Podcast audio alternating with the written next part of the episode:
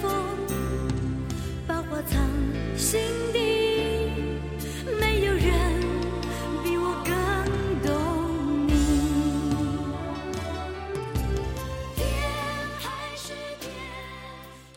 大家好，欢迎收听《回声海滩》，我是大明。我是小阮，我是中年小居，拿我天，然后现在喝喝茶包了已经。茶包。那个小鞠这次是去台湾，具体说是台北，对吧？去了一个一个礼拜，然后呢，回来之后，其实我们现在对于做这种出去玩的节目还是相对比较谨慎一点的，因为刚做过一期，然后很多时候很难让大家有这种感同身受的感觉。有些地方不是人人都去了，对吧？但是呢，台湾台北从最近的这十年吧，差不多这十年来说，我感觉基本上基本上啊，跟我们同龄的中国人，或者是我们父母辈的中国人，每个人至少去了一遍，至少在我们这个身边的环境里面，基本上是这个样子的。啊，差不多。所以我觉得可能跟大家说一说台湾的感觉，说一说台北，大家应该是有一些感觉的。我也去过，你我们都去过对吧？你是什么时候去的？我是一四年去的，一四年，我是一一年去的。挺早，那你挺早的一一年那那个时候我去的时候，我印象特别深，就是什么台湾的自由行刚刚开放，啊。它是分阶段的，一开始是开放旅游，然后只针对部分城市的部分特定的嗯对对对对人群。那个时候基本上是就是北上广不是是嗯，北上广肯定是北上广，但是是北上广的一些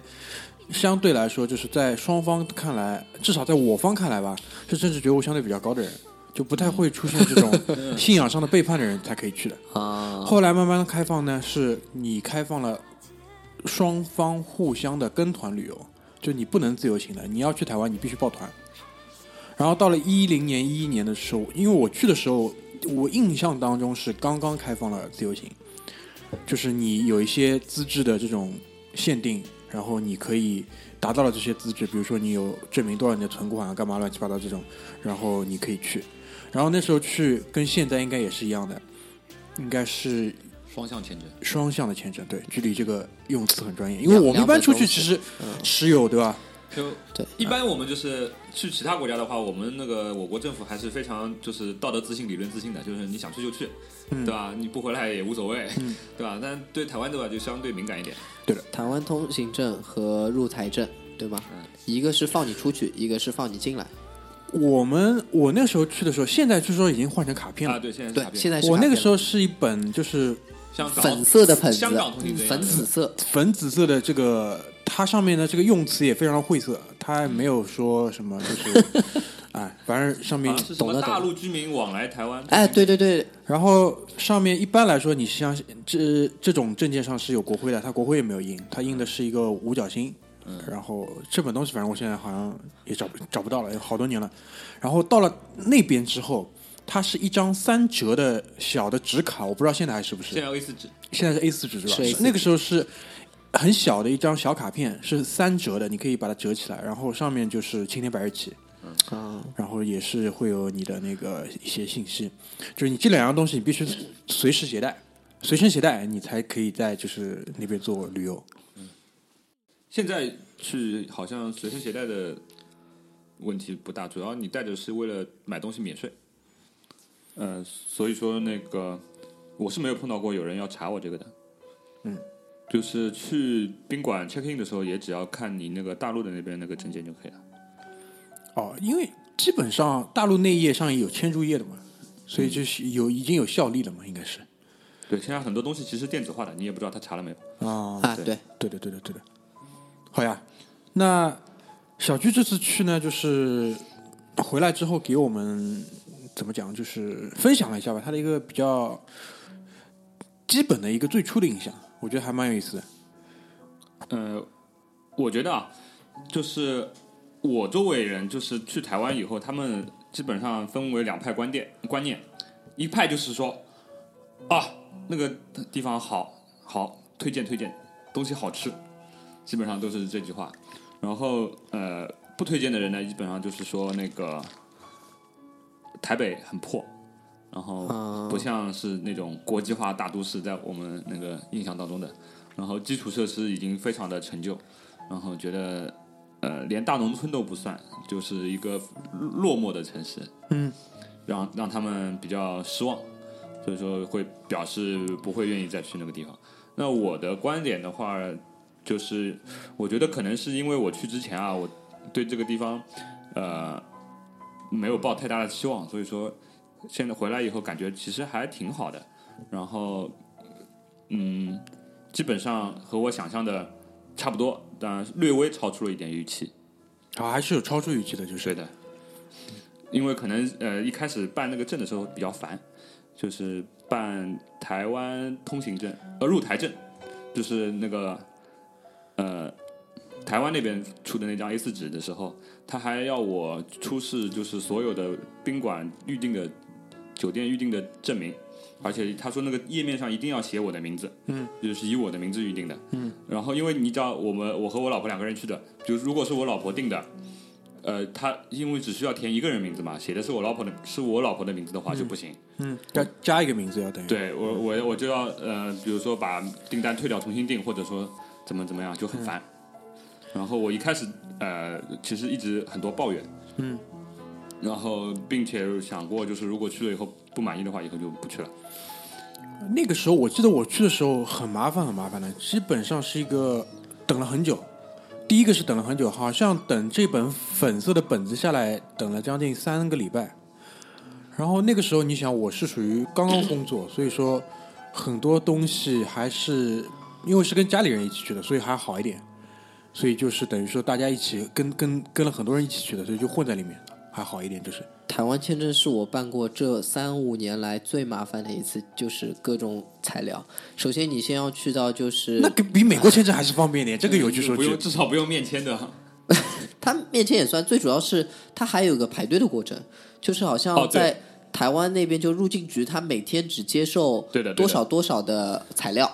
哦所以它要给你排队。对，就比如说你要两月份，它也不能，你也不能太早办。对然后两月份你可能也就一月份办，但是他告诉你就可能要出个出签需要个三个星期，对甚至要四个星期不到一点，你就很担心。我记得我很清楚，就是我去的那一天，我的签证是前面两天刚刚拿到，刚刚办下来哦，的。嗯对对对，那个时候你还说了，我记得。对，口嘎口，我还发了条微博说， 哈哈，祈祷一下，不要他妈签证下不来。嗯所以这件事情我印象特别深，特别烦。还有什么就是存款证明啊什么的，前面我们也都有提过嘛。对的，对的，然后呃，我去的时候是从虹桥飞的，呃桃园，呃桃一个是桃园，桃园是大的，呃小的那个松山，松山松山机场。对，然后我去的时候是大概我近五年里面坐过最颠的飞机，嗯，然后那个飞机飞了一个呃 S 型，有就是呃从虹桥起飞以后先往杭州飞，嗯，然后再从宁波那边出海，嗯，然后绕到台湾呃东面，嗯，再绕回台北，飞了个 S 型。为什么有是可能航线就这样设置的吗？我觉得不是，呃，台风应该是有这种不稳定的天气，他就避开了那个天气，然后就整飞机上大概有五六个人，我看到他们就已经颠的吐了，那颠到吐啊！颠到吐。那应该是气候那个天气关系。嗯，然后就所以说，在落地之前，我整个感觉就非常非常的沮丧。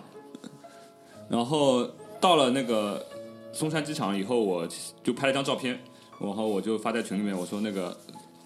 呃下一下飞机以后，这边就是在下雨，然后大明就说了一句“冬季到台北来看雨哎，冬季到台北来然看雨，后整个气场就顺了，”，啊，然后就发觉哎，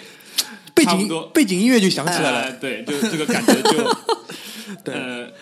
就差不多就呃融入了这个感觉了，已经。然后在听到周围人开始用台湾腔的国语在说话了以后就，干磊良啊！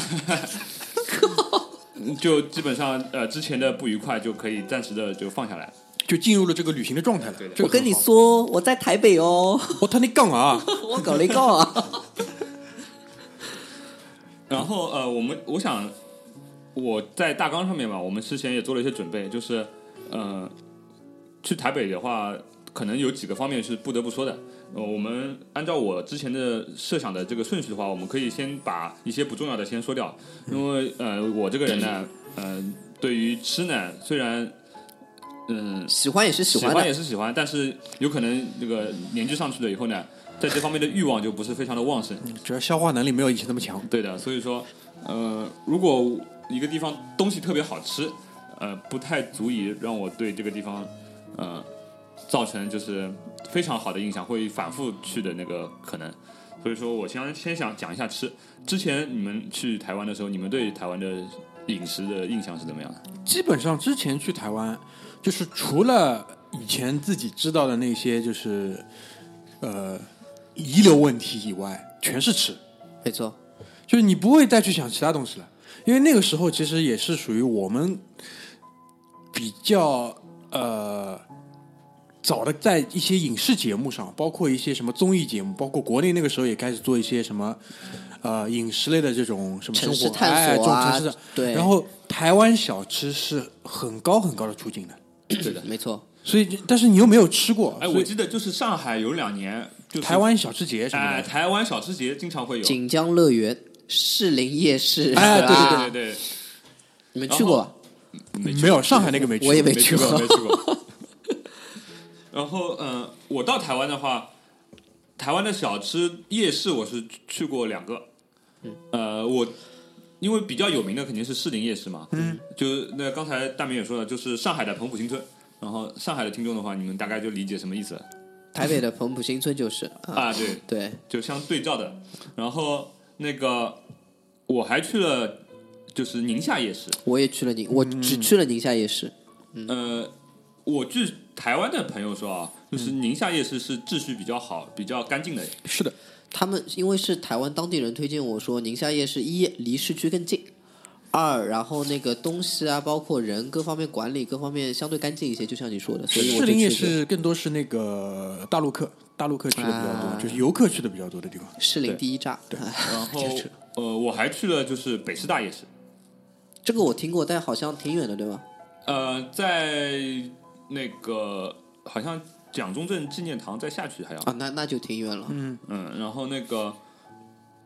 主要是那天晚上我第二天要走了嘛，然后订了一个随便订了一个酒店，就台北再住一晚上，然后就离得比较远，然后打开地图一看，想吃夜市的话，就最近的是北师大夜市。还有呢，呃，有可能有呃以前不知道是听那个娱乐节目里面，还是是某些去过台湾的朋友介绍说，这个师大的这个台妹比较好看，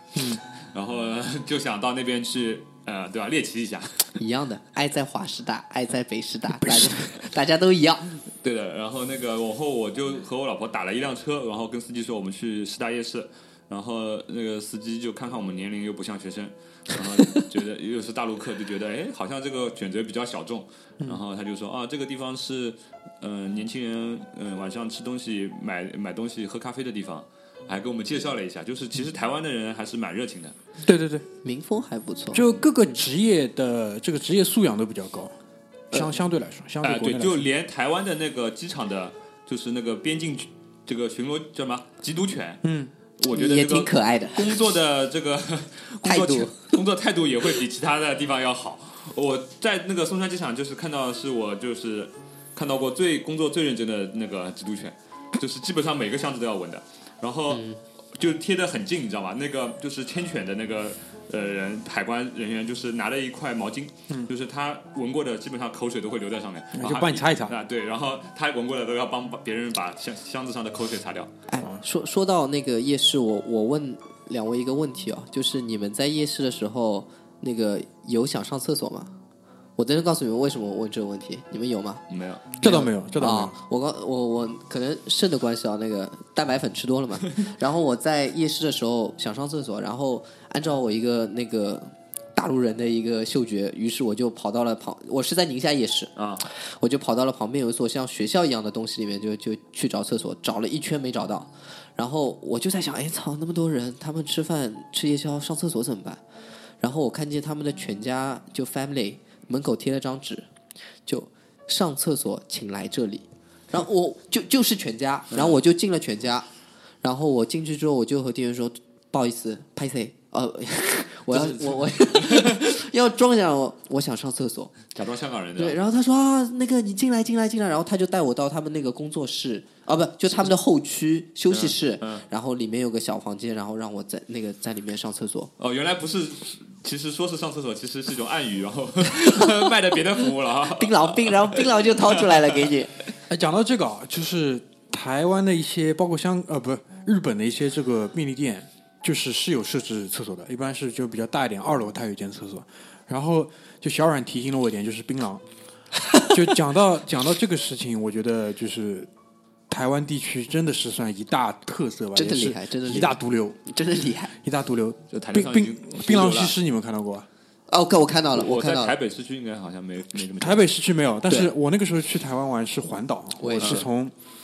那个从台北就是大桃园地区，它其实是什么？台北市、新北市、桃园市，它现在有一个大的什么对的都会区叫法，还有北投应该北投、北投投远啊北北了投是新北温那个喜三温暖对吧？就叫他们应该叫。呃，三温暖，它那边是温泉，对然后差不它多那边是真的有温泉，就是对对因为对你如果去什么我们上海周边什么南京什么温泉那个地方，你不知道泉在哪里，好了就是你冰别块说里下面去了泡出来的热水就跟你说是温 泉。对，然后那个北投那边它是真的有温泉地热的那个，它有地热水出来的，对对的，可以给你看到的。它那边有一个屋硫磺谷，然后有个温泉谷，我然后都是作为景点你可以去看的。我在那边是住过那个温泉会所啊，，我也住了，我我也也住住了。跟就是日式的嘛，其实就是跟日本那个很像的。啊台湾和日啊本确实就挺我那像个时候是从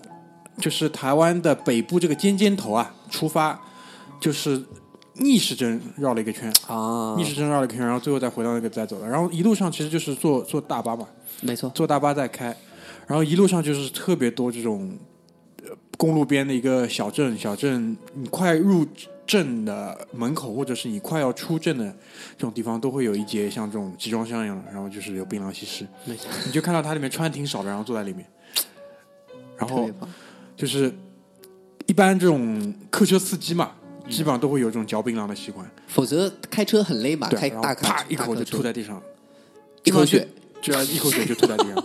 说到说到那个大巴的话，我觉得如果呃，我有个建议，就是因为台湾地区它毕竟是岛嘛，岛上它山比较多，嗯，然后呃，嗯，我觉得坐大巴旅游的话，在台湾的话还是蛮危险的一个选择。是大巴一直翻的，好像一直出事情，一直对啊翻的呀是听到大巴翻到山里面那个新闻是非常的非常特很多别的是特别是很多在花莲那一块，因为天气泰鲁关阁系对泰那边鲁泰泰鲁阁泰泰鲁鲁阁格啊，都泰鲁阁，对对对，对我，因为在后面第四天的时候，我去了一次那个九份嘛，嗯，然后那个地方呢，其实呃，你就看看海，那个到那边呢，如果没有特别的这种情节的，也就可以不用去。九份那边是什么情节啊？乌镇情节，呃，是陈升情节，申哥，哦申哥申哥，申哥，我申哥被你现在越歌境在有了大陆你知已道经吧听不到了，我想，对啊，那那个，因为申哥有一个专辑是他演唱会的现场，他就有一首歌是《最后一盏灯》，它里面就是用的是配乐加独白的形式嘛，嗯，他就讲他说在九份的清闲国中和几个人在那边没有篮球，假装打篮球嘛。然后这个歌词嘛就印在我的脑海里。然后我就在台北的时候，我就看了一下，从台北车站到九份，呃，不是很远，坐呃曲光号到那个瑞芳，然后下来打车或者坐大巴就可以到。然后啊，说回这个大巴的事情啊，然后我从九份回瑞芳坐火车的时候呢，呃，坐的就是大巴，嗯，然后那个在山路上开的真的是非常的惊心动魄，是很惊心动魄，非常惊心动魄，而且他那个大巴特别大，对，我不知道你们坐的那个时候跟我坐的是不是一样。他那个大巴的设计就是说，前排的那个座位空间啊相对小一点，嗯因为前排风景好，它后排呢相对就是越往后宽敞空一些间越大，然后越高，呃，我我坐那辆大巴，我上去的时候客满，我是站着的，还要可怕，哦哦，因为我还就能站的呃，因为他已经满了，满座了没有办法，他就只能让你站，因为要不然你就下不了山。嗯哦，然后那个，反正我是觉得那个大巴它的设计就是重心非常的高，对的然后对的那个司机的操作是非常的极限，就是基本上他那个对面有你来车的时候，他就贴着十公分那个路牙就开过去转弯，什么都可以。挺危险的。就是那如果让我选的话，我可能还是可以选择打车再下山，因为打车的话，我记得是呃两百多新台币，嗯，也不是很贵。大巴的话好像是三十块钱新台币，台湾现在有自驾了吗？可以自驾了吗？可以的，应该可以的吧可以的，可以的。应该可以。因为就是呃顺便多说一句啊，就是到了东海岸，就面朝太平洋的时候，那个风景真的是很棒，对，真的是很棒。但是东边都没发展起来，就是对啊火车、台铁没发展起来的。东边其实是什么啊？如果你一般一般的这种环岛路线的话，你最南端肯定是要去恒春半岛的，就是没错所谓的垦丁。肯定、高雄这一块，对，嗯然横后春镇，对，恒春恒春半岛这边，你在一路上就是往北从东海岸杀上去，内陆的风景真的是很漂亮。是的，因是的为我们理解的台湾，基本上呢分三块，第一块叫台北，高第二雄块呢叫日月潭，啊，就是那那种台湾，没错知道吧？就是塞勒克巴莱，塞勒克巴莱。然后还有一块基本上就是以垦丁，其实高雄其实都没什么人提的，就是。但是高雄就是以后有机会跟跟大家慢慢讲，我对高雄的印象是很好，极好的，因为是不是那嗯个吉金岛的关系啊？哎不是不是啊，可能是那个时候我民去进党去的时候，去民啊对民进党大本营，去的时候那个年龄跟心境有关系。然后三块印象嘛，台北、日月潭，最后一块其实就很纯半岛，就肯定大家对于那种阳光沙滩，包括那个呃很有名的那部电影叫《海角海角七号》，魏德胜的第一部哦电影对吧？就是大家对对于那个是印象极深的。没嗯但错其实整个就像小阮前面提到，整个东海岸就是没有太好的发展。而且还有就是，我稍微插一句，就是大饼是一一年去的，对的，我是一四年，居里是一七年，没什么变 化，没有变化，没错吧？没有变化，没不错用吧急？着去的。都无论什么时候 去，没有什么变化。嗯是这样的，就是我二零一一年去的时候，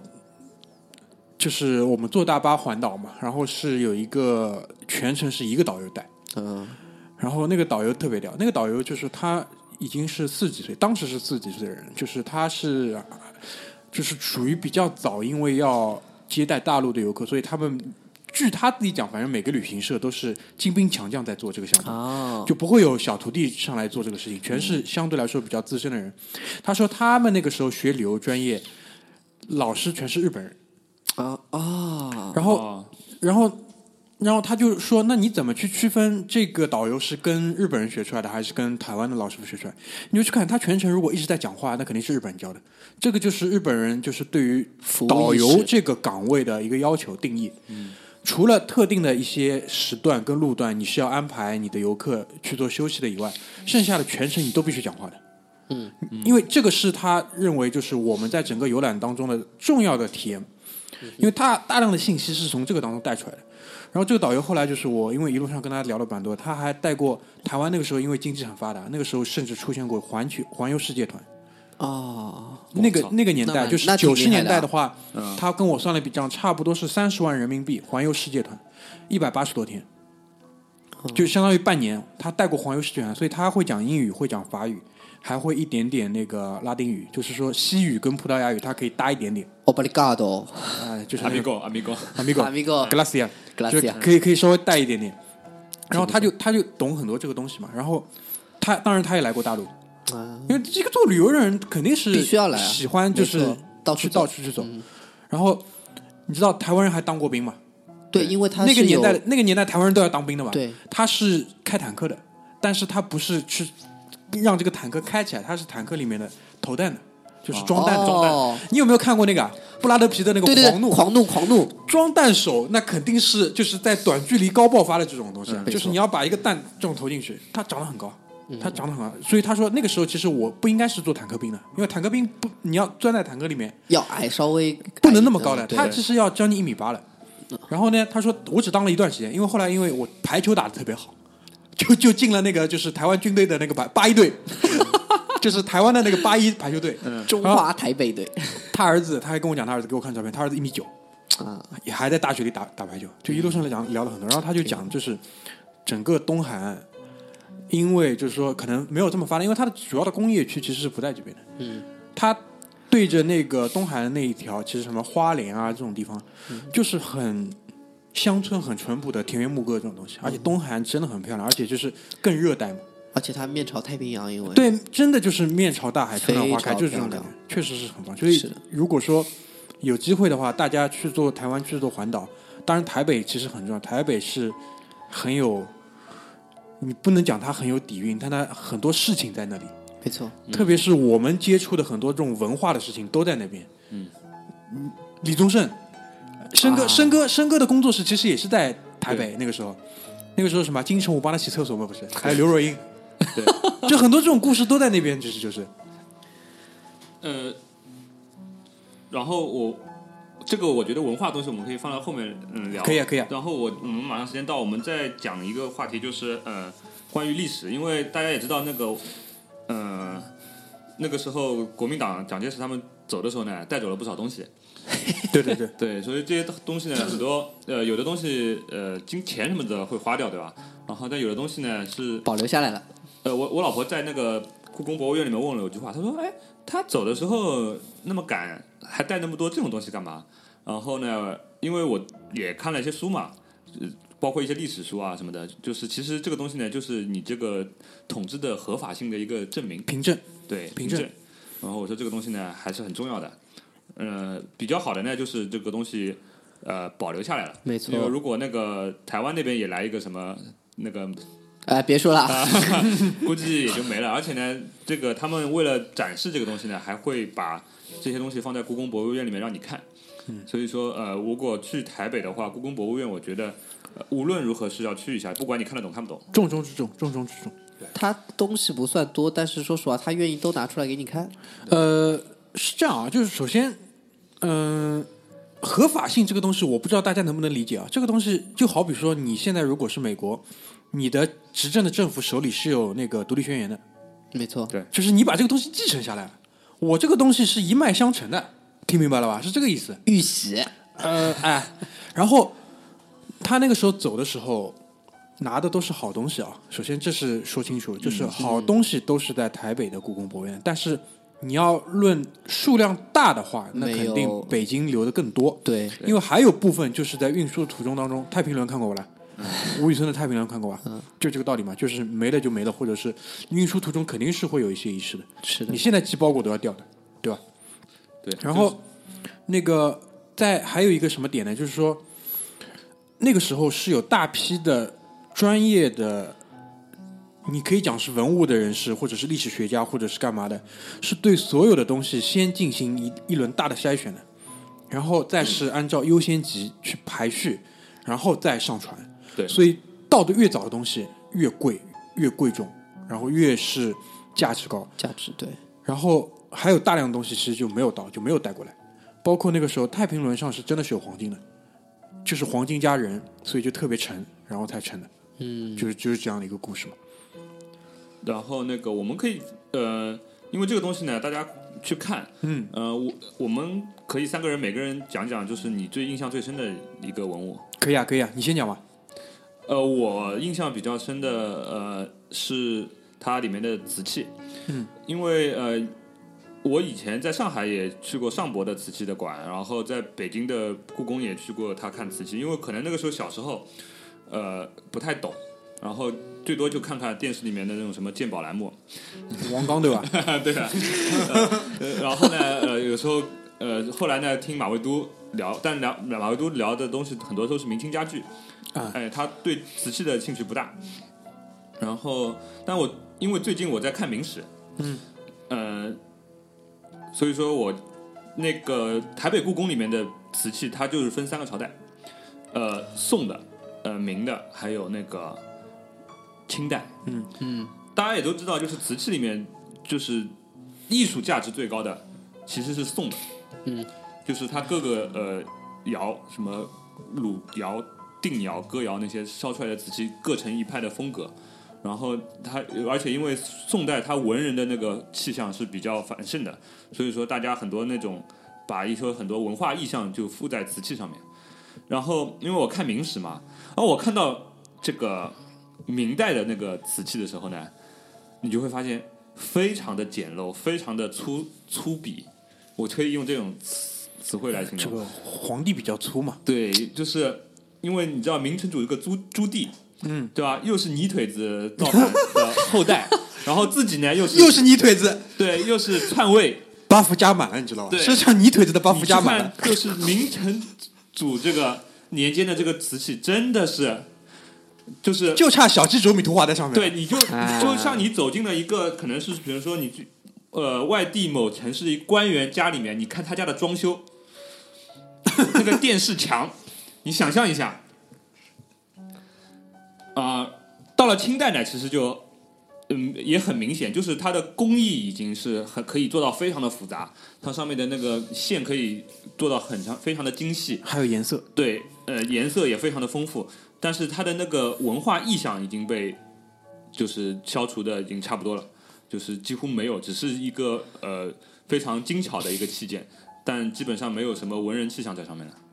所以说，这个这一次我在故宫博物院里面看了以后，是觉得非常的明显。然后对，特别是同时你放在就是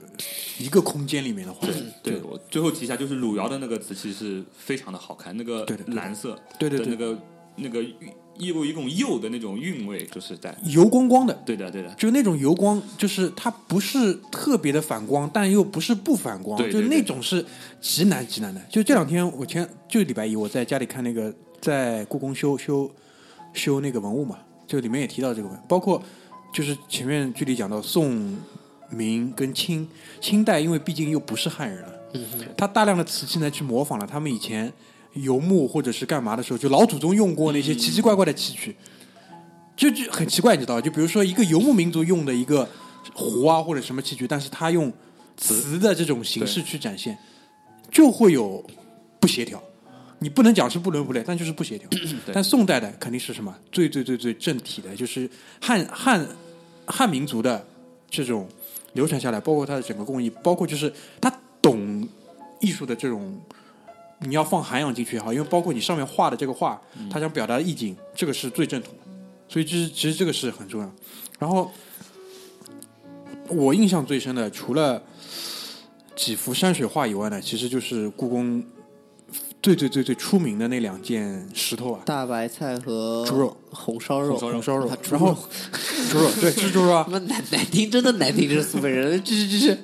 居里这次去的时候，又把这两张照片拍出来给大家看，然后当就唤起我一个什么回忆，就是我当时亲眼见到那颗大白菜的时候，其实我就突然有一个明白一一点，就是自己呢还是俗，嗯，因为我印象当中大白菜可能真的是至少要跟一颗娃娃菜一样大，但事实上很小它很它小很小，真的真的。但是后来你就明白了，如果真的它像一颗娃娃菜一样大的话，其实就跟什么，就跟你在马路上这种百元店里面放的这种东西美感是对一样。这个东西必须是小的，而且是小的东西上面去做这种精雕玉琢，它才变得雅。它的色彩，然后它的那个那个菜帮子的那种白，跟菜叶子那种绿，它才能这个做体现。如果它大了，它肯定就不雅了。大了一必定是俗的，包括那块肉，道理也是一样。我我也有相同的感觉，因为在去台湾之前可能会做一些攻略，然后微博上我看见人家拍的就说大白菜嘛，然后我我总觉得这颗首首先我想象是娃娃娃娃菜那种样子的，然后我还记得顾呃这个博物馆对我印象最深刻的是它的整个顾客旅程，就是它整个路线。呃，我如果没记错的话，那个大白菜它是在最高楼三楼也不知道四楼，然后是在一个房间里面的，对，然后你可以围它，它设计的很好，你可以从各个角度走过的时候，都去从各个角度去观察这颗大白菜的样子，并且然后你再顺着下楼去继续你的整个呃参观的旅程。所以呃，包括前面剧里有说到，就它的瓷器的分类。嗯，朝代的分类各方面的都是相对比较精致，看得出来是有用过心的，对让你能去观察到所有你你想看的东西。所以这这是对我印象比较深刻的一点。对，对，而且这两年那个他们台北故宫的文创，哎，对的，卖对的也的，挺好的，对的，对的，对的。那很贵，我稍微买了两件，但没有敢多买，就挺贵的。这个我觉得就是，嗯，包括我们之前节目里也很多次就提到，就是这个展品跟环境嘛，因为它所有东方的东西，特别是文人画，所有的文人画它都放在一个极暗的空间里面，然后所有的光都是打在这个呃展品上面，嗯，所以你有时候就一出这个馆就是都晕，因为在你之前可能。一个馆你至少要待半个小时以上，你的整个其实生理上你已经习惯了这个光线，然后一出来之后就会造成一个很大的落差，而且一般你出了这种展馆，来到了比如说呃整个博物馆的一个大的走廊里面，一下子就变成人来人往。你本来是沉浸在画里面的，可能是山水、你还在关注山上的那个人。很多我们这种山水画就是也大山大河，然后上面很小很小一个人，你还在看那个人，而且那个人你其实可以去感觉到他的动作，他脖子朝哪个方向，其实都是会被表达出来。然后一下子就是有种什么抽离，没错，就是有种这个抽抽抽离出来的感觉，非常奇妙。而且，呃，台北跟包括北京的故宫博物院，更多的其实是我们本民族的一些呃东西，嗯所以就是比较集中的吧，比较集中的做这个展示。而且这两家东西如果放在一起的话，真的是藏品的数量跟藏品的这个收藏价等级值、精细程度都挺高的。非常高，基本基本上其实几大博物馆，比如说什么大都会啊，跟卢浮宫，外界一直是把台北跟北京两家要加起来一起算叫故宫博物院，就是基本上是跟他们是同级别。是的，然后呃，其实，在讲到历史的话，就是我因为在台北待的时间比较长嘛，就是你会发现台北的话有很多就是所谓呃历史的一些遗留问题，呃，就比如说那个他们有那个叫什么呃中山纪念堂，对对对中，正还是中山中山中正啊？中正分都有分别分别是两个，呃，中正那个我没去，然后我去了一次就是中山纪念堂，就在台北幺零幺附近嘛。对的，呃，对的，然后但是呢，你会发现一个问题，呃，待会儿我们后面还会提，就是在这个中山纪念堂的周围，因为前一天是我记得是金马奖的颁奖礼，我去的时候，啊，然后他还在拆那个台当中的一些呃那个设备，然后但是它周围的那个有一圈走廊，屋檐下，呃，屋檐下面有一圈走廊，就是，嗯、全是那种就是当地的小朋友的，就是什么街舞社，就跳街舞跟玩滑板。对，还有玩滑板，我一一年去的时候就是这个样子，对，一七年去还在跳，这个我觉得非常欣慰，非常欣慰。然后那个，然后呢，这个画面呢就会觉得非常的，挺就挺是包容的，也不是包容吧，就是多样，就是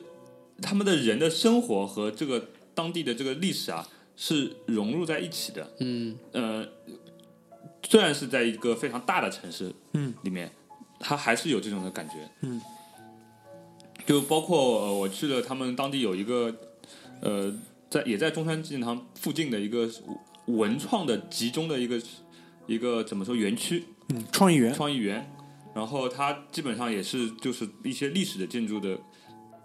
改造，然后呢，它的市民呢，你在外外围看上去就很普通一个像公园一样的东西，然后进去以后会发现有非常多的人，他们在周末的时候的休闲就会去这种地方。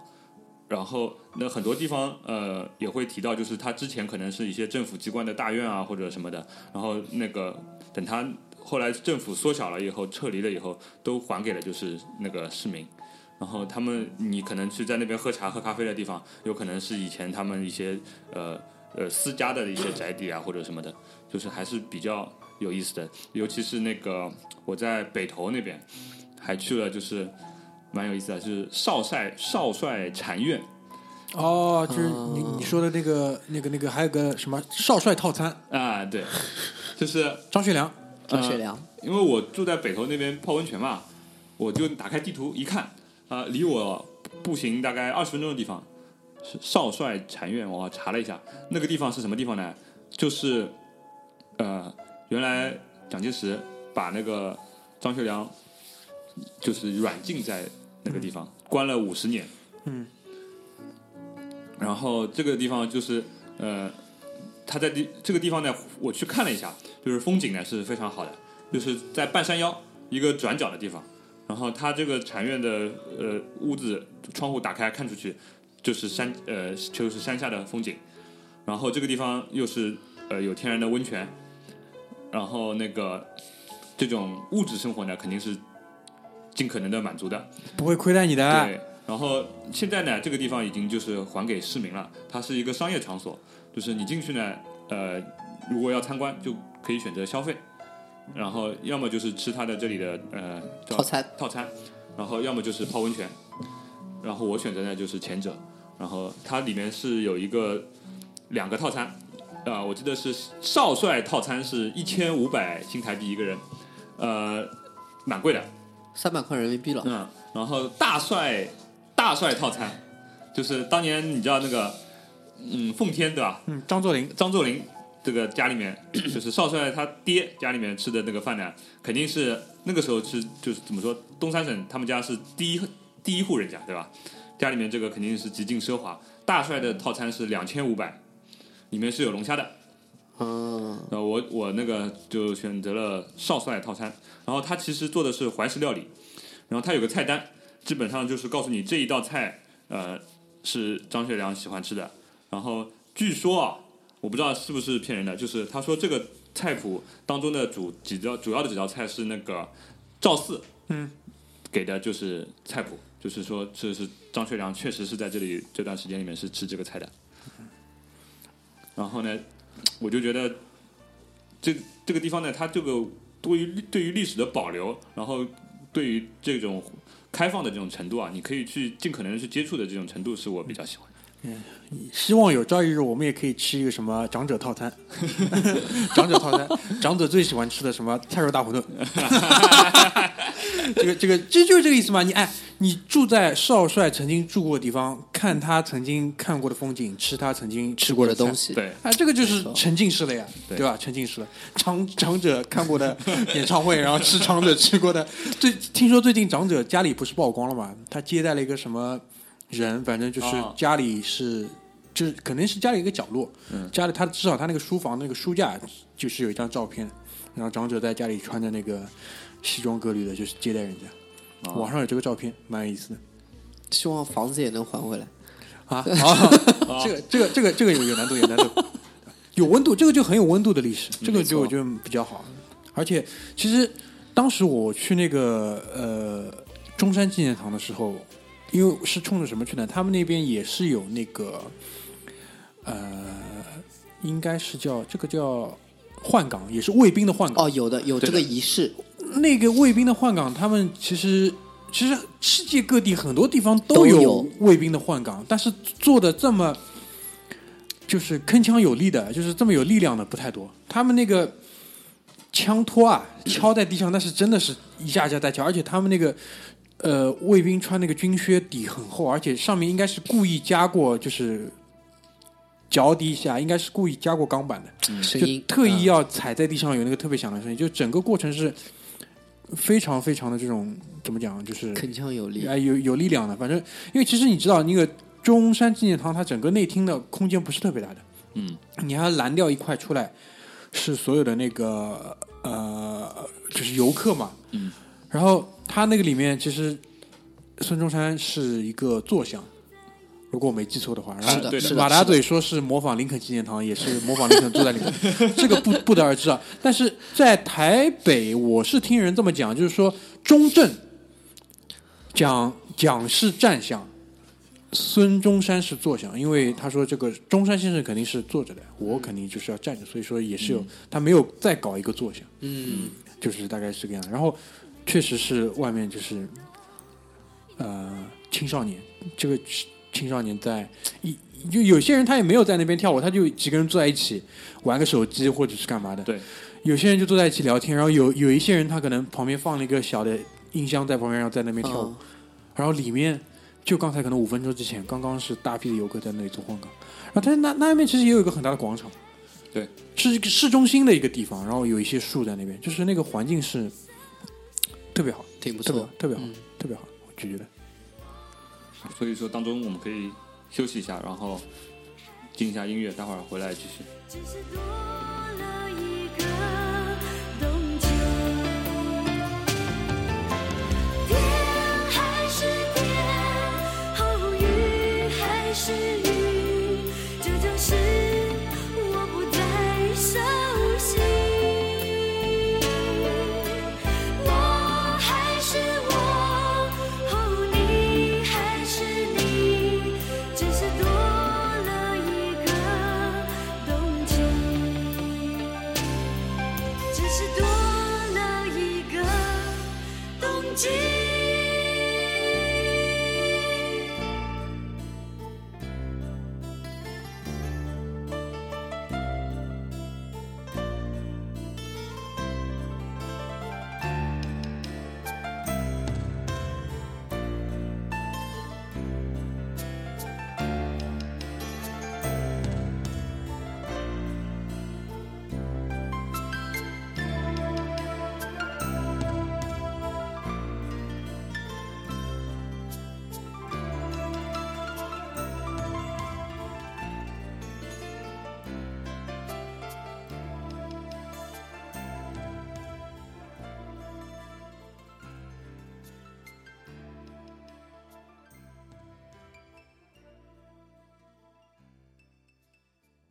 呃欢迎回来。然后我们接着聊台北之行啊，那个这个大明应该知道，就是我在去台北之前呢，其实因为工作也很忙，就是基本上没有准备，然后也没有进入状态，就是那种旅行的状态，所以说就是就呃走到哪儿看到哪儿的那种心态。然后呢，去之前一天我在家睡觉，睡午觉的时候呢，呃，大有很多人知道呢，我这个人睡午觉喜欢做梦。知道知道，然后呢，那天呢也很巧也做了个梦，梦到什么呢？就是我在一家家里人呃家人呃一家人家家里面做客，那么他们家电视机里面呢放了一首歌，然后一个女歌手在唱，但是呢，我当时觉得哎这首歌挺好听的，但是不知道这首歌是什么名字，然后感觉呢像李宗盛写的，我就醒过来， 在家就打开手机就查这首歌。大概查了一个小时都没找到这首歌是什么歌，但是呢，我想了一下，可能是因为我要去这个台湾，嗯，那个我这些年呢，因为我们小时候嘛，很听了很多就是华语流行音乐，那个这个在内心深处的这个东种子呢又被激活了，所以说呃，然后我去台北的时候，我还去看了一下，就是李宗盛他现在搞吉他有手个工吉吉他店制，作手工吉他，对，对李吉他，对，然后我还去他那个店里面看了一下，嗯就觉得怎么说呢？虽然这个行业现在不是非常的繁荣，但是那个过去的辉煌应该在台湾那边还保是留被的记还是录比较下完来整的。，对，影响深远。对，是的然后然后我老婆呢，因为也有个问题，就是她对这个华语流行音乐呢也是很有情感的。为什么呢？因为她家里面是是有个姐姐，就是如果你我们这代人啊，如果你小时候你家里面有一个比你年长几岁的姐姐的话，你听的就是你听这种流行音乐的年纪会比较早。对的，对的，就是这样子。对，就是在你不懂事的时候，你就可能开始听什么陈，你已经知道谁是李宗盛了。陈淑桦啊、嗯张国 荣啊，对吧、什么这种东西，那个什么动力火车孟孟孟庭苇，孟庭苇，这个真的吓人。孟庭苇这个是这个哎，一提到这个名字啊，就冬季到台北来看雨，这个音乐就响起来就了。哎对对就已经开始想起来了，啊已经背后，已经就外面已经开始下雨了，对对对，特别是今天这种天气，很可怕。这然后那个我们从中山纪念堂出来的时候，我老婆突然从手机里面掏出一个备忘录，她说我们去那个光复南路二二百九十巷三号。我说干嘛？她说这个是我以前磁带上面上面写的滚石唱片公司的地址。 真的屌，真的屌。我说你买苹果手机上面有一个外高桥什么什么路那个哎，地址你基隆港啊，你知道不知道？那个其实是一个假的，就是一个空空白的一个注册的地方。其实他办公有可能早就不在这里了。嗯，呃，那不管去不看管一一下定吧，要去看一下因为不正管好也比较近。对，不管要去看，然后那个地方就在延吉街附近，然后我们就真的找到了这个地址。现在基本上就是一个很普通的一个那种商住两用的一个楼，里面其实没有任何的就是滚石了。跟滚石相关的一些东西。但是呢，至少就是解决了你心中的一个疑问，它是否现在还在那个地方？就是如果大家有人还有这种想法的，就不用去了。音乐氛围还有一个地方挺足的，西门町，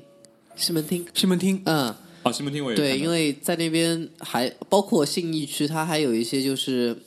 驻唱啊，或者说在那边就做街头表演、唱歌的。然后我还在那个微博上面看到过，就是林俊杰有一次在信义区看到有一个人在唱他的歌，然后他上去和他合唱。嗯，呃，就类类似于这种的，还挺还挺有意思的。啊，他们街头表演的那种人特别多。我不知道是不是因为《海角七号》电影以后，呃，火了以后，就激励了很多年轻人，就是上街卖艺，可能也还是是怎学么样学日本的那一套吧，我觉对得。就是我是看到他们就是有那种街舞社练的好了，就上到西门町当中有一哎个，十字路表口演，对对对，在那个边是嗯表演。然后在信义那个呃星光 A 八那边也是看到，星光三月那边对，就这两地方。也有看到，就是叫什么摇滚少年，就是大概小学生啊，最多初中预备班啊，那种就是爸爸弹键盘，妈妈那个呃妈妈好像是音乐世家咯，哦，妈妈弹键盘，妈爸爸做那个弹吉他混混音器，没带弹，哦没有带那个鼓，就是他用的那个呃、就是混音来做效果。嗯，这个叫什么什么什么 board 啊，叫什么、啊，launch 呃 launchpad，就是做那个电子的那个节奏，然后他自己弹吉他，自己自弹自唱，然后唱的呃还是自己写的歌，然后就原创，对卖艺，然后那个我在台北的时候，因为动力火车的关系，我去中忠孝东路， 走九遍。忠孝东路，忠孝东路其实是商业街，这这条街不能走九遍，太长了，你知道太吗长。然了。后中校什么三段，中校四段，对对对对对对，哎而且忠孝东路当中是有绿化隔离栏隔开的，很累很累，因为这我的感觉就是，我没有去台湾之前听这首歌，我的感觉忠孝东路应该是像淮海路一样的，对就是你可以穿过去的，你知道哎？但当中他妈的是隔离带，根本就穿不过去而。且很长很长，是条大街，但是大街大街是但是我大在街那是吧我在那边忠孝东路就有一个什么，就是这种 SOHO 里面，我去吃了一次鼎泰丰，我碰到嗯了谁？我碰到了阿信，呃，不是五月天的阿信，哦是信乐团的阿就信。另外一个瘪三阿信，哎对吧，那时候已经离 离婚离婚，离哎，14二年二婚贩 子，已经已经解散了他们乐团，然后没有那么出名。那时候就是，然后看在那边看见他，就坐在我旁边那一桌，然后偷偷拍了张他照片，被他那个有一个 gay 的经纪人白了一眼， 啊我记得很清晰，就那一次忠孝东路在那边，啊，然后哎，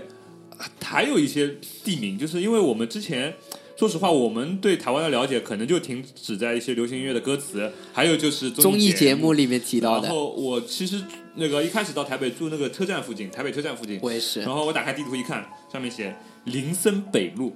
啊， 就是你知道以前看《国光帮帮忙》那种，他们只要一提到林森北路，就那种坏笑那种，你知道吧对对 对，坏笑。 对，然后因为我跟我老婆一起去的，所以说我就没有去探访一下林森北路。陀宗康开的那个你去了吗？呃，是他在信誉一零一那边。对，然后那个我那天就在他开的那个店的楼上那边那个麻辣火锅吃麻辣锅，然后呢就打开大众点评看了一下，呃，他是只有好像现在一周只开三天，那天正好碰巧没赶上，啊然后 Room Eighteen， ，roommating，对，然后那个大众点评上面有一些反馈不太好啊，说他们那个服务人员很油，基本上都是推销酒的，对，那个这个这个地方不推销酒，这个人家做人家的事情呀、你这你不能怪人家，啊你觉对得？大家去的时候当心点，对就是啊，当心点就可以了。然后呢，呃，还有就是，另外我在台北就是造访比较多的场所就是书店，然后因为诚品对对对，前一阵呢，因为成品的那个创始人去世呢，然后大陆这边对成品的这个了解又刷了一波，大家知名度又提高了。然后包括现在在那个苏州那边也开了一家比较大的成品，它是其实是成品生活馆了，就是对整个它它大的商场都是它的。我去过那家，它里面有卖就是生活的一些东西，还有对一对些对其他的品牌也入驻在里面。对，它现在基本上就是作为以书店为形式，作为一个生活方式的一个那个 shopping mall 啊 shopping mall。然后今天我们还知道，立马上海徐家汇这边也要开一家，对，在徐家汇那个天主教堂，天主教堂那一块广场现在在做整体的一个升级，好像是外国请了一个设计公司过来做了方案，然后据说那边也要开一家成品。对，然后那个在台北的话，就是诚品书店就多到的那个程度，就是令人发指。就是你很难想象一个就是实实体书店，它会有在如果在上海的话，你很难想象它会有这样的规模和这个密度，就他妈跟 Seven Eleven 一样。而且是不是只有那边有二十四小时的成品啊？有呃，我不知道。嗯然后我去的话，应该没有去那种二十四小时的，就是到什么程度，就是地铁站，地铁站的走廊的一半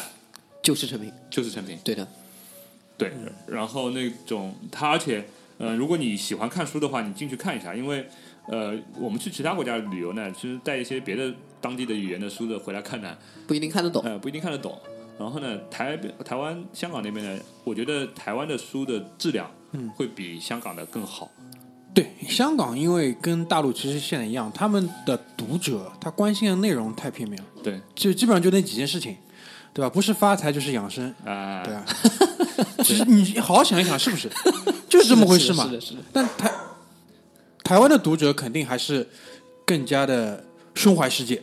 啊，是这样，是这样，就是那个我就我还给大明带了本书回来嘛，嗯呃，我一我他那边的书的话，最近啊，我看他们关注的两个话题，一个是呃伊斯兰问题，因为我好像感觉他们现在呃吸收了一些伊斯兰的移民，是吗？呃，因就为大街上有，对的，呃，一个是大街上有，还有就是我在他们北投的图书馆里面，他们有一个就是说新移民呃了解当地文化的书籍专区。然后呢，他写了一个海报在那边，然后海报上面呢都是戴头巾的，那是不是他也接受了叙利亚难民啊？台湾我不知道了。我们可能要上网查一下。这地方不对太去。然后他们在成品里面，我去的那一周的，就是他们会有一个叫“职人”那个阅读主题专区，嗯，就是他每周会推一个阅读主题相关的书籍推呃推荐给一些上班族来看，嗯，就是我拓展他们知识量啊，或者说对他们工作一些有帮助的书籍。然后他们那一周的主题是伊斯兰文明的那个了解，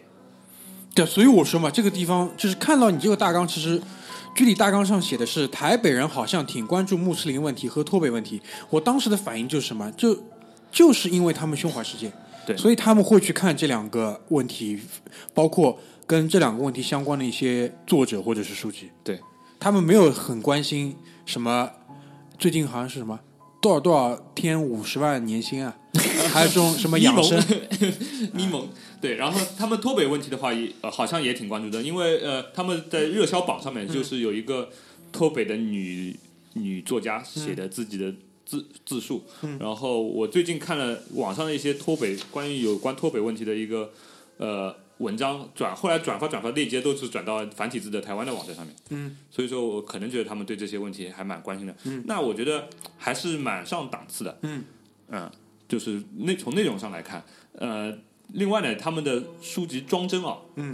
呃，设计包括做工什么，真的是不错。修订的，嗯，对，就如果你就是平时在大陆看书比较多的话，你拿到一本台湾书其实是很不习惯的，因为它首先翻页的方向不一样，嗯然后它字体是竖着印的，所对以这一点其实对的因为居里今天把那本关于伊斯兰文明的书给我带过来之后，我简单的看了一看，就是是竖着印的。对然后呢，它这个翻译的方向也是从我们一般看书的话是从从右往左，左翻，台湾的书是这样翻嗯对，台湾的书这是样那从个左往右翻。跟我们反一反，对对对对，然后他，你会去看他书店里面，现在啊，以前我不知道，呃，我现在去看的就是，凡是跟呃大陆有关的书，嗯，他会选择用横排。和我们一样的翻翻页方嗯法，只不过是繁体字。他可能是意识到，有可能我们这种大陆客不习惯。也会比较感兴趣。包括我这次去也帮我的朋友带了一本这种类似就是大陆你是不可能出版的书回来，所以说在那边的话，这些问题的话，他们也有人关注，然后可能我们过去的人也会趁机去了解一下。然后这就是那个书店。你们去那个时候去的时候有诚品书店吗？有有有有啊有的有的。没变过，六年没变过。那个时候我印象当中更多的书是小说，小说比较多一点，就各种各样的那个小说，然后还有一些就是关于那个，反正是关于关于艺术探讨之类的吧。反正这两年，因为说实话，这个我们这个附近的这个局势，世界这个局势又完全不一样，所以可能胸怀世界的这个台北读者，他关注的点又完全不一样。反正总总体来说，基本上可以下一个定论，就是人口素质肯定是甩我们很多的，嗯，这个是不是一点点？我我去的是台北车站下面那家成品，如果我没记错，我是不是给大明带了一本《星际穿越》的英文版？哦，对对对对，原来哦是在那里面买的，对对对，对对，我就是在书店在看，我在看他们主要有些什么东西。嗯然后就像大明所说的，呃，小说改编的一些电影啊，包括艺术鉴赏类的嗯这一类的相对比较多，在那个时候，所以那时候我记得我带了一本那个书回来。这个，然后它的翻页方向也是像我们所，它开口是开在左边的，对反一反，对，反一反，嗯挺精致的还。说到书的话，就是就在我们录节目的前一天，那个突然呢，朋友圈里面又出来了很多读书人，对诗歌爱好者，嗯，是个爱好者，那是也是就是算在大陆比较有名的。我觉得台湾的文人，我们其实大陆这边出名的有一些，但这个算可能排前三吧。这个。呃，前三不敢说，前五肯定是有的。嗯就比如说，你可以属于什么辽，对吧？ 白先勇、嗯，余光中，肯定你就得出来，呃差不多了差，不就多要了差不多了。然后对还有什么？比如说后面龙应台，呃，龙应台那嗯些那个，还有以前一个博洋，对啊，差不多嘛，反正就那些人嘛，对吧？对的如果你再往这那个古龙算不算？古龙是台湾人嘛？对啊，也算嘛，对吧？嗯，对，然后那个是余光中先生呢，就是去世了。然后呢，因为那个《乡愁》这个诗这首诗呢，对吧？呃是入选过，不是巴黎罗浮宫啊，是 是中国那个语文教材，应该对吧？内地的语文我们教材小时候也学过这个东西，对，但我们小时候学学的应该是这首诗的节选，不是全部，因为这首诗其实很长的。嗯、我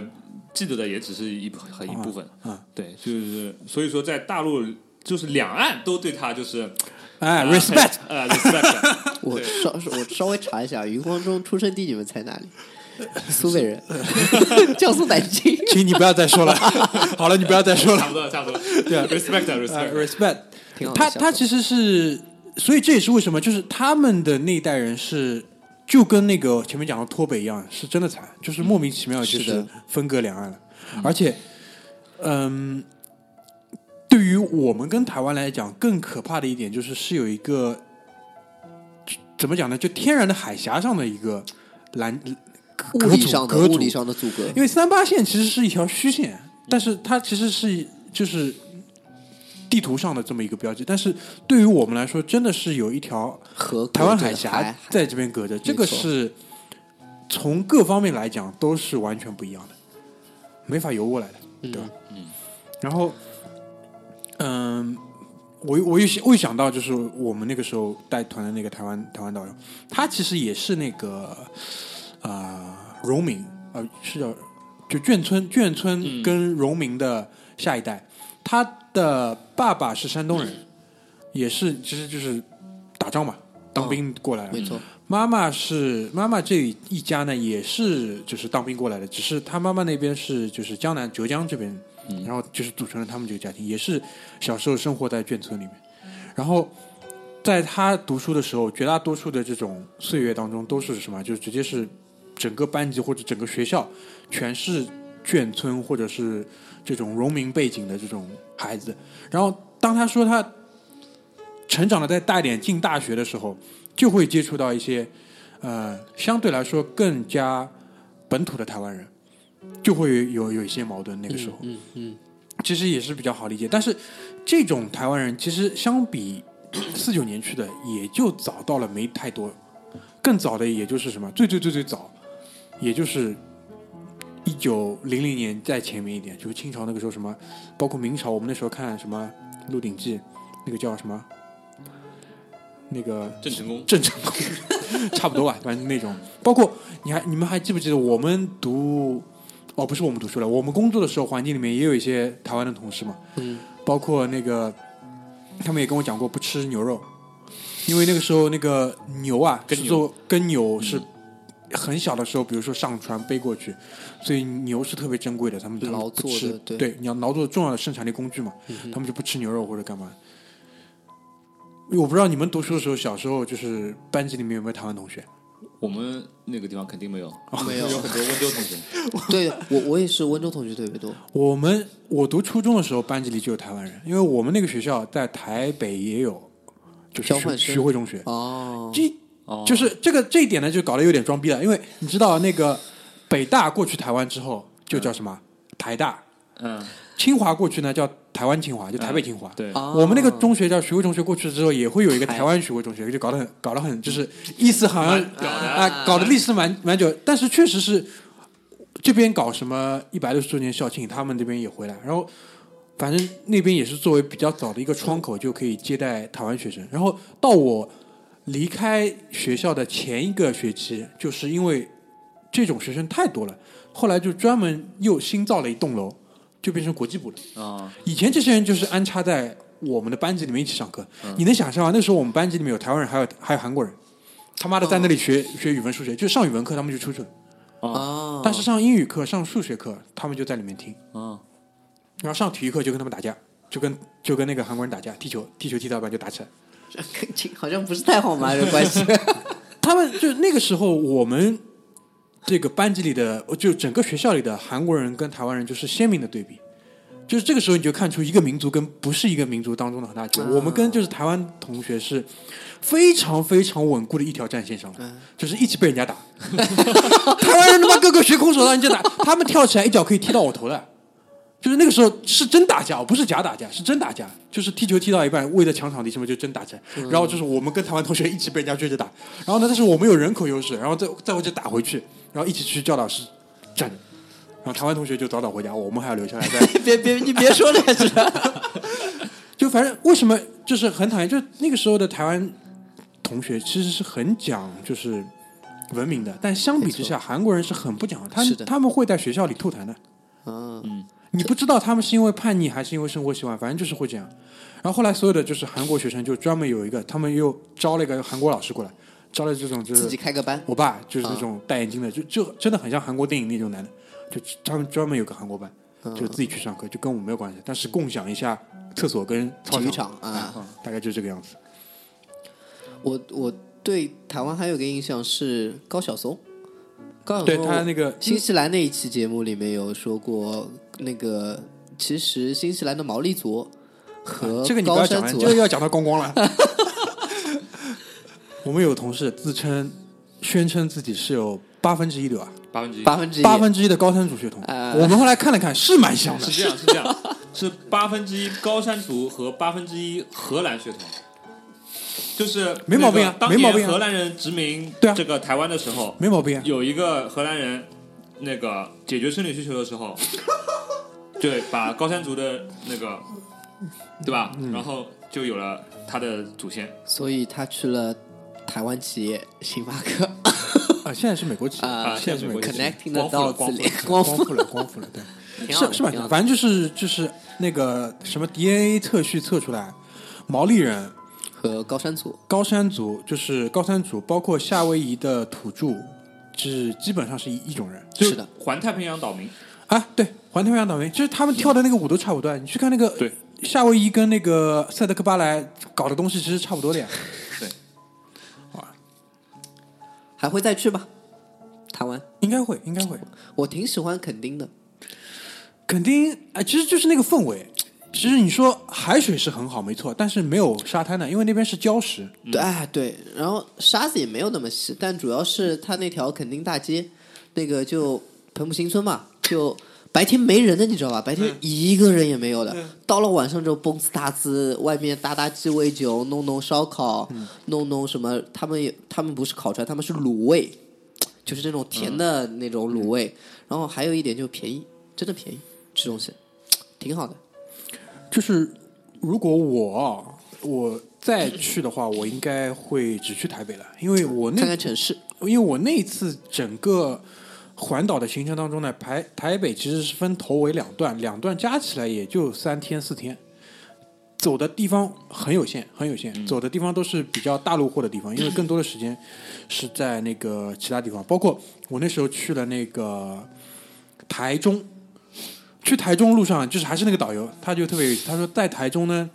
大家都很守规矩，那我就问他是什么意思，他就那个时候他就跟我举了德州的例子，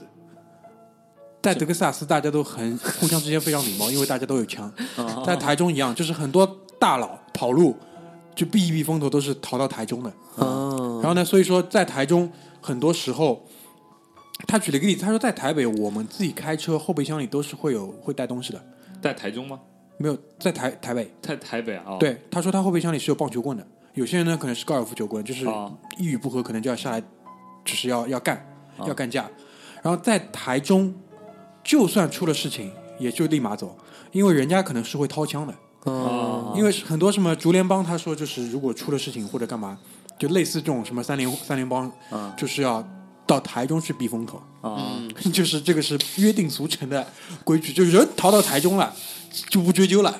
啊是是这个意思，就是就人进了金楼了，哦到这个事墨西哥了哦啊，就不能再追究了，啊，就这个意思。说他说在台中是特别规矩，就有然点后像以前那个租界，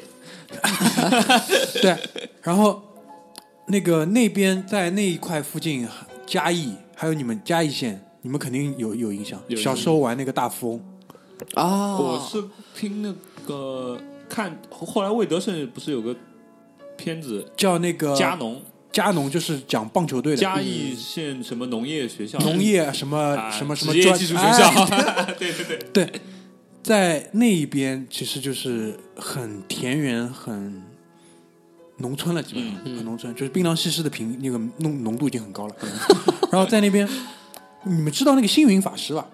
就台湾的一听说过听说个过台湾的那个宗教领袖吧，应该是对啊因为我们那个是真的宗教领袖。啊，然后他在那边不是演播，切啊，他在那边有一个就是，其实你讲到底就是庙，嗯，但是他那个庙的装潢跟我们定义上那种庙完全不一样。他那个庙的装潢是什么？是就是像一个现代美术馆一样的壁画壁，所有的壁画，包括它的那个整个空间，它对于空间的那个利用。就是你像我们一般进到一个庙里是什么？是那种很古色古香的中国式的装潢，有横梁，有那个哦，会不会就是比较像日本人造的一些现代的教堂就是那种，哦啊？就是那种。然后它里面也供佛，然后它里面呢是不烧香的，它放的就是那种一整块的那个木香料。 啊因为其实烧香跟摆这个木香料，在最初最早的印度教里面都是一样的，因为那时候人臭嘛，嗯所以他用这个东西去礼佛，嗯其实就是避免人太臭。嗯只是我们现在更多的就是变成了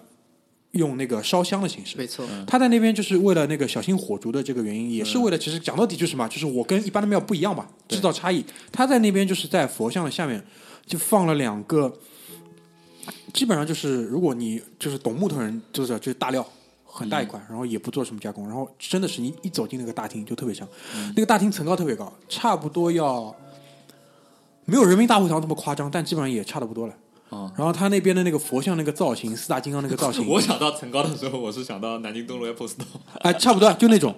就是如果你去过一些，就是比如说无锡啊，或者哦不是无锡，那个什么杭州西湖边上那个 Apple Store，嗯就层高特别高，嗯，你层高一高，你整个的格局跟档次一下就上去了上去了，然后它那个它那个装修就是那种灰色的，跟石头颜色很像那种，像你也可以叫瓷砖，就贴在那个墙上。反正那个地方，呃，从外面看，如果你从外建筑外面看的话，基本上就是一个现代美术馆一样。所以，反正台湾就是整个岛上还有蛮多这种有趣的地方，包括妈祖、妈祖也有，当然也对有妈祖庙，嗯，包括孟嘎，那个那个蒙嘎那个导演叫什么？哦哟，叫，反正最近也拍了蛮多电影的。嗯，那个叫什么蒙嘎导演，那个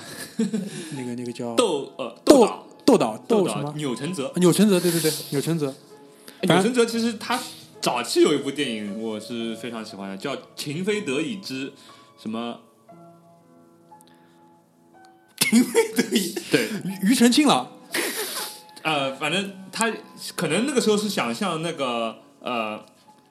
古惑仔》一样的，就是拍什么三部曲什么的，就是情非得已之什么什么什么。然后，但是谁知道就只拍了一部，但那部蛮有意思的，就是在他拍那种什么跟舒淇拍的那个电影之前，他跟舒淇拍过什么电影啊？呃，爱情片，哦，庾澄庆，钮钮钮钮这个姓啊，本身就是满族啊，啊对这是好人家啊，就是钮钴禄氏的钮，呃，我们上半段还讲过，还可以再提一句，就是就是关于正统性这个事情，嗯就是那个你要知道，民国它是它的正统性来自于什么地方？是清帝退位禅让给的，嗯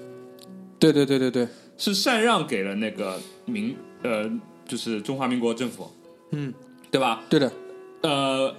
那个所以说清帝退位，那我当然把故宫也让给你了，对吧？对的，对啊，所以说你把这个呃清就是故宫里面的文物带到台湾来，这个就是它的正统性。对一脉相承的嘛没，错，帝退位诏书里面写的，对吧？嗯。然后包括你就说钮承泽他们钮钴禄氏的人跟我一起来了台湾，嗯，对吧？他对啊们跟我走了，对对对，这个就是正统性。对如果你读过一些历史书的话，你就呃会更容易去理解这个东西。是的。然后，呃，好，还有一个地方就是 日月潭，我印象极深。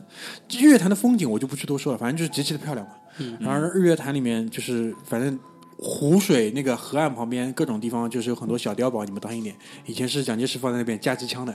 位置位置很猥琐，但基本上就是什么，就是比如说进出的河道的要道的地方都有机枪的，嗯就是有交叉火力，基本上你出不出那 里的。我然还以后为最像没近有水玩雷那子吗？个呃那个使命交换，这个理解非常对非常深刻 对，。这交叉火力这个理嗯解很深。包括其实那个日月潭，我们不是有些台湾同事，那个比如说最近回台湾的那个前台湾空姐嘛，她不是那个时候去参加那个横横跨跨空姐是，哦哦，对对对，去去那个横跨那个日月潭那种游泳比赛，他那边其实这种活动搞得很好。嗯但那边我印象最最深的是件什么事情啊？就是当地的这个原住民啊，就是光光的先民，嗯，他们在就是做这种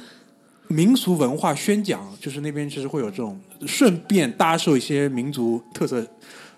土特产嗯的时候，他会很特意的跟你讲一件事情，什么事情呢？就是我们这个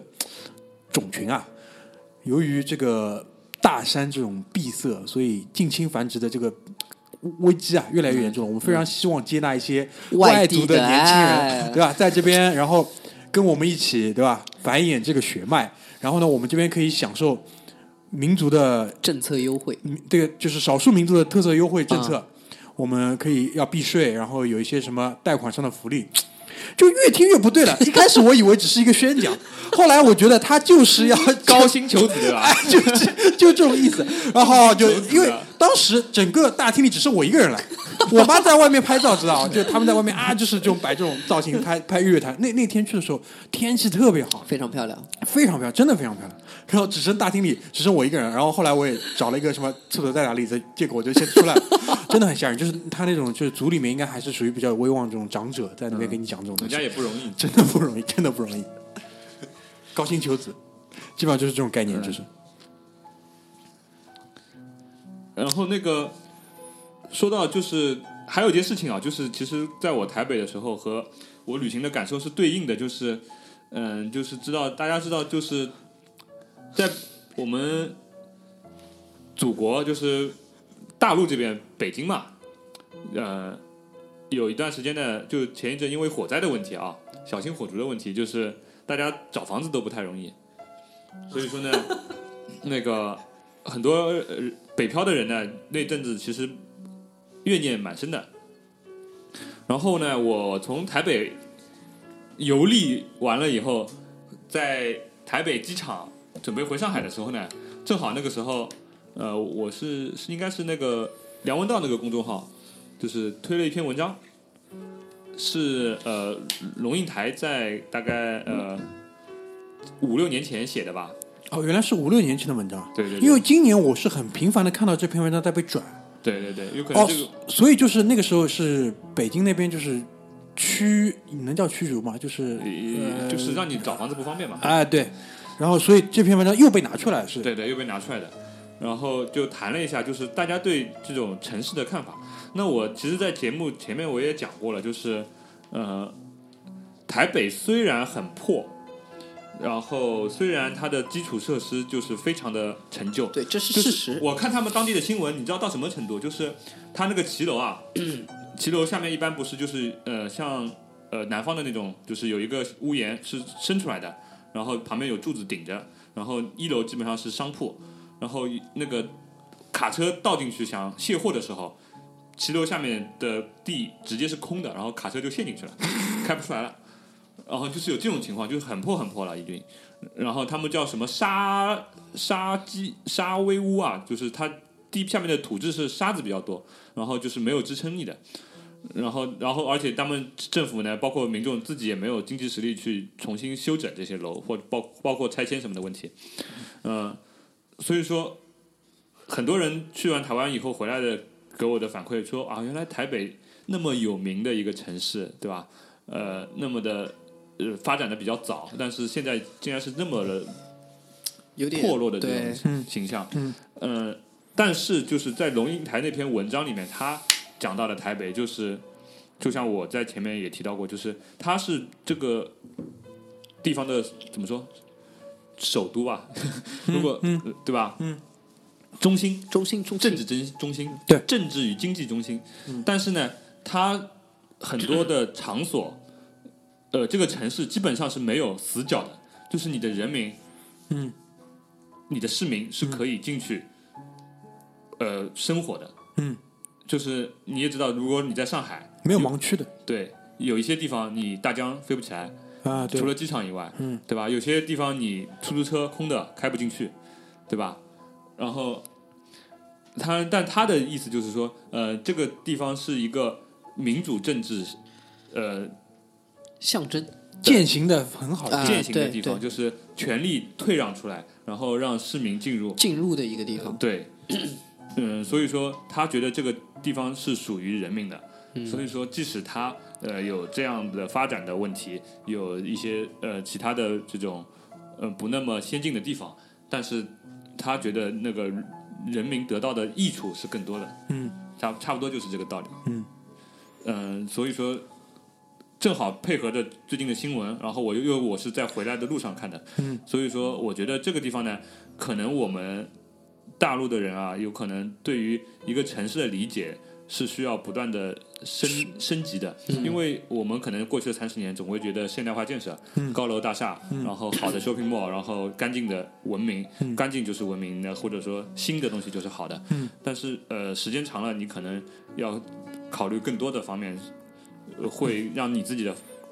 想法更丰富、更立体一点。我觉得不一样的阶段吧，不一样的重点，对吧？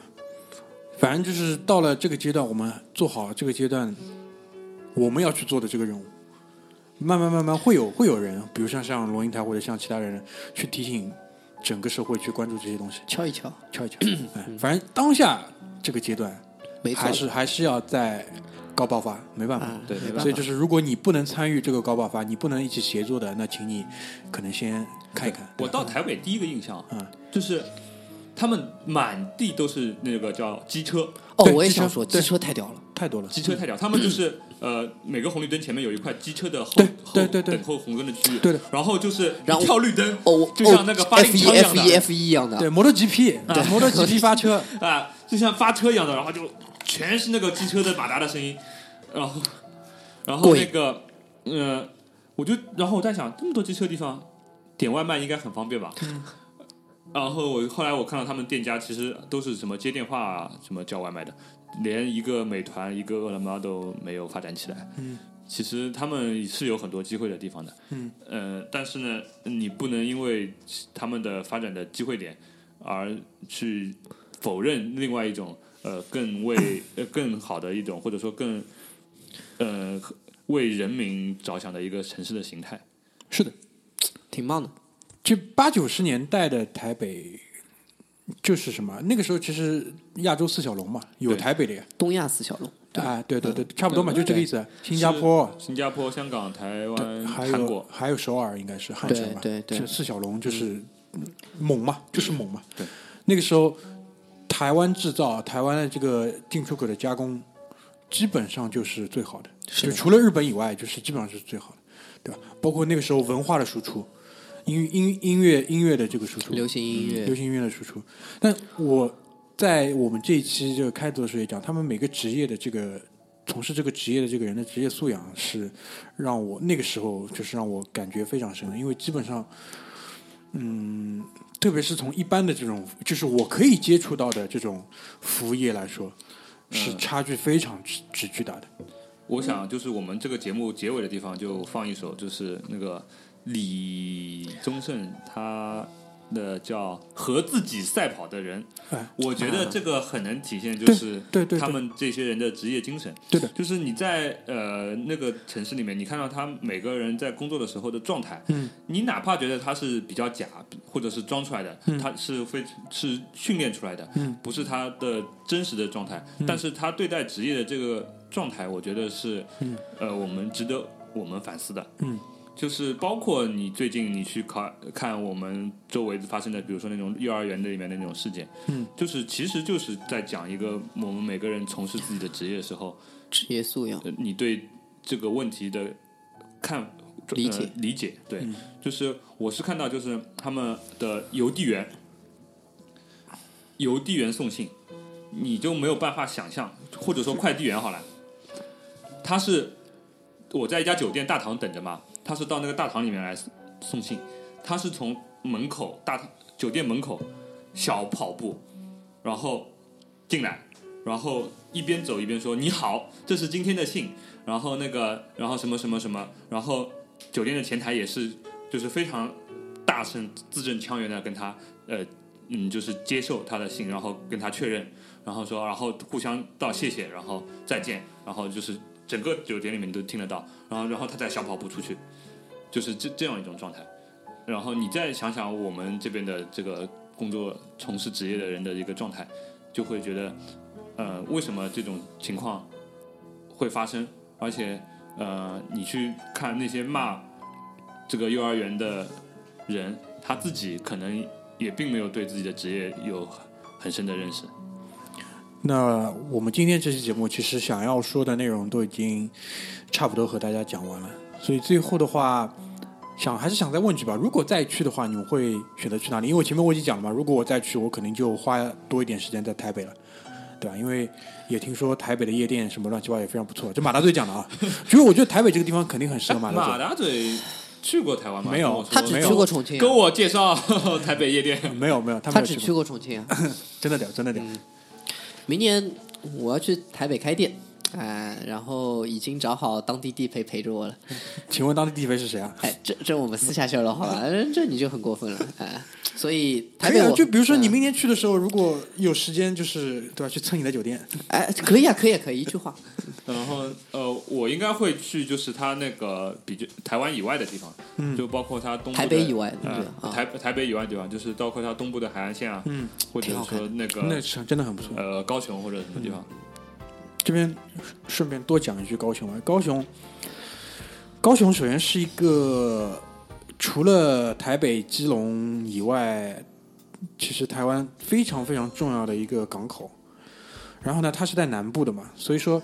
这个地方就有点像大阪之于日本。东京和东京、大阪和就是台北、高高雄雄嘛的区我别，是这它么去是理解的。非常非常有生活气息的一个地方，所以我特别喜欢，因为那个地方是有那个海港，就是到了晚上的时候，大家先去它高雄的话是最有名是那个应该是花园夜市，花园夜市骑着机车去买一点东西，然后他们会带着渔具去晚上在海港那边就是几个朋友约好就吃一点夜市里买的东西，然后抽烟在那边海钓夜钓。挺棒的，然后再骑着机车回去，就是整个城市。因为我在那边住了三个晚上，我都是去那个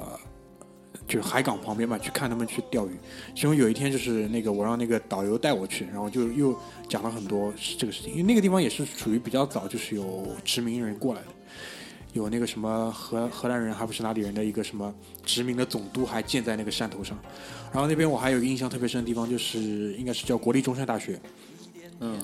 国立中山大学的这个校园啊，它的校门其实就是在海岸边上，然后它的整个校区跟足球场是填海造出来的，就足球场外面就是大海，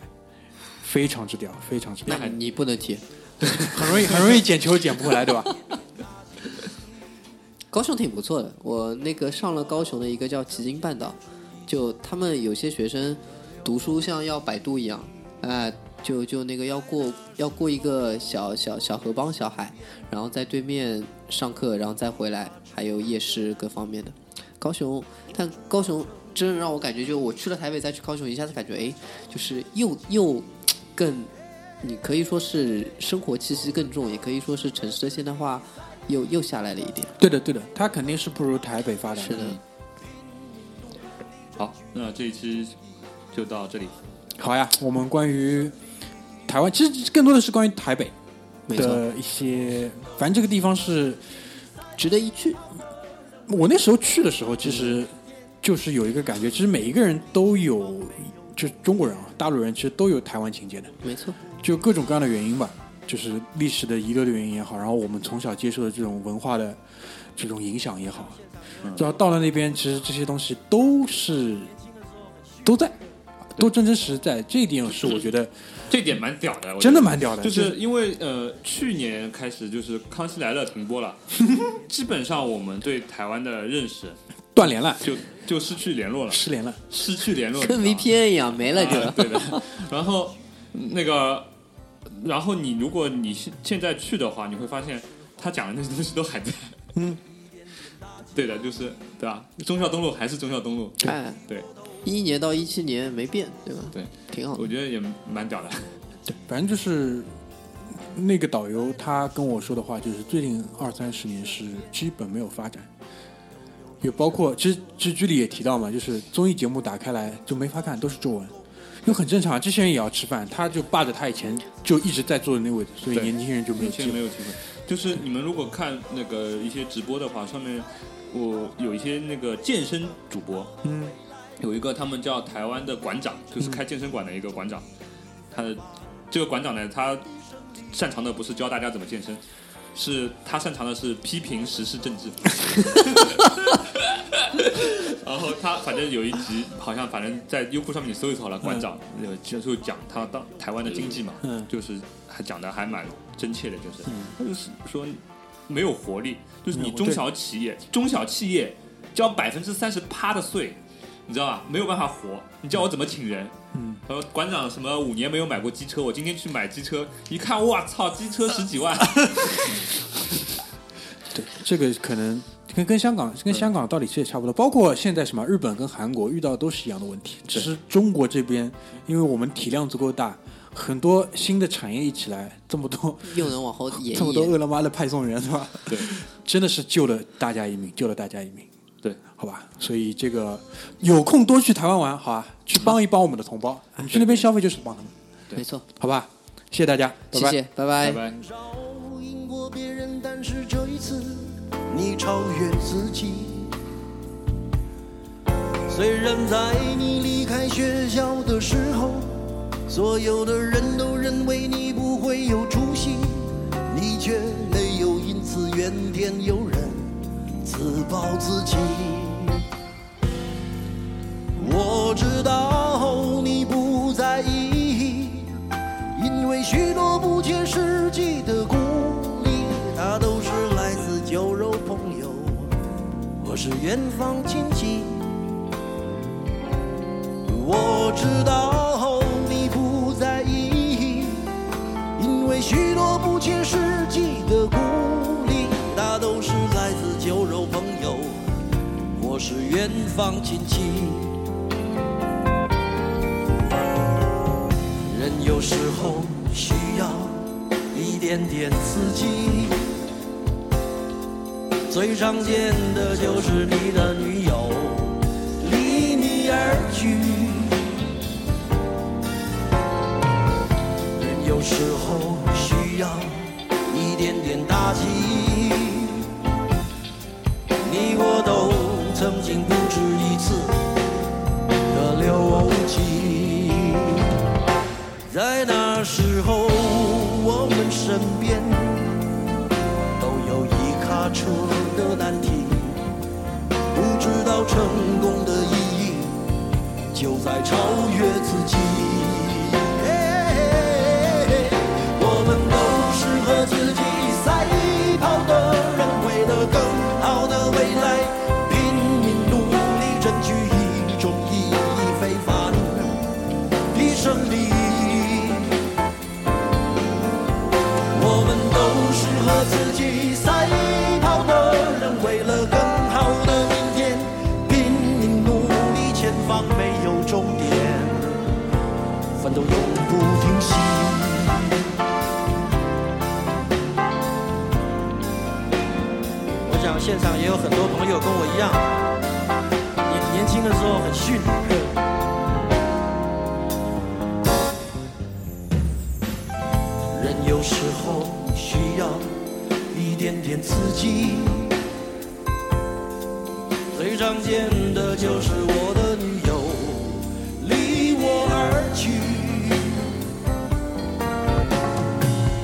人有时候需要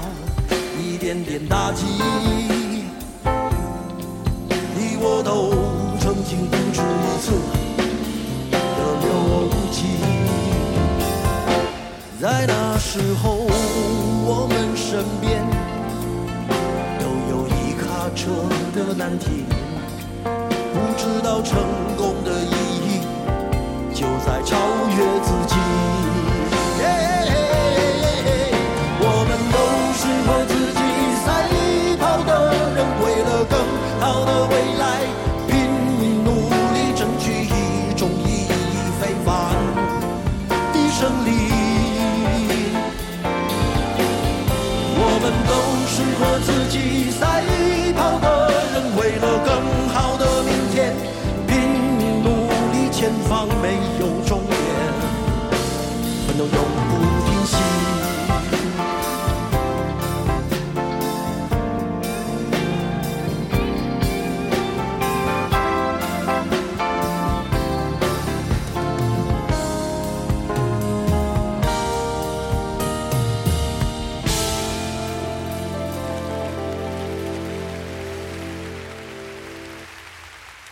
谢。